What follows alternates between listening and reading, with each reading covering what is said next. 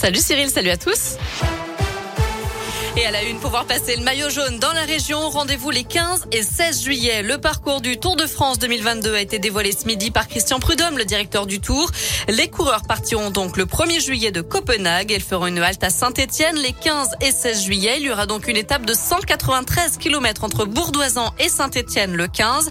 Et le lendemain, les coureurs repartiront de saint en direction de Mende. Pour le détail des étapes, rendez-vous sur l'appli Radescoop et radescoop.com. Vous avez des réactions aussi sur la page Facebook Radescoop Loire-Haute-Loire.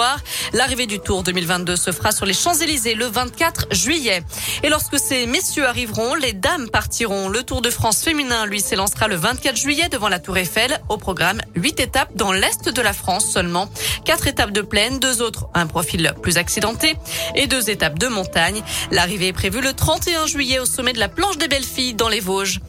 Elle avait voulu faire passer un message à ses grands-parents sur la route du Tour de France, mais ça pourrait lui coûter très cher. La spectatrice qui avait provoqué une chute massive des coureurs l'été dernier lors de la première étape en brandissant une pancarte est jugée aujourd'hui à Brest.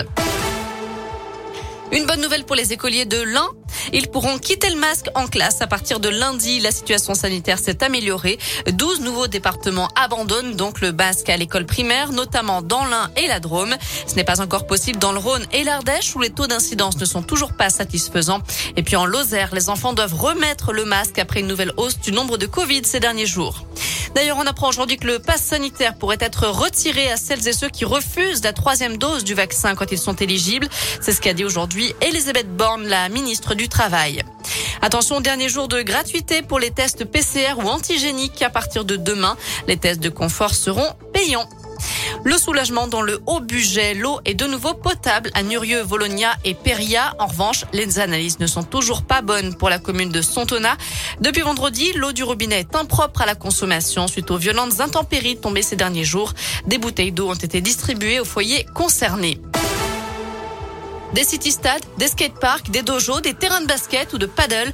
Emmanuel Macron annonce aujourd'hui la construction de 5000 équipements sportifs en France, un plan de 250 millions d'euros pour encourager la pratique sportive en vue des Jeux Olympiques de 2024. Le chef de l'État qui va chausser les crampons ce soir au cours d'un match caritatif, il débutera la rencontre au milieu de terrain face à des soignants de l'hôpital de Poissy en région parisienne. On retrouvera notamment quelques anciens verts comme Jean-Michel Larquet et Dominique Rocheteau. Voilà pour l'essentiel de de ce jeudi. On jette un œil à la météo avant de se quitter.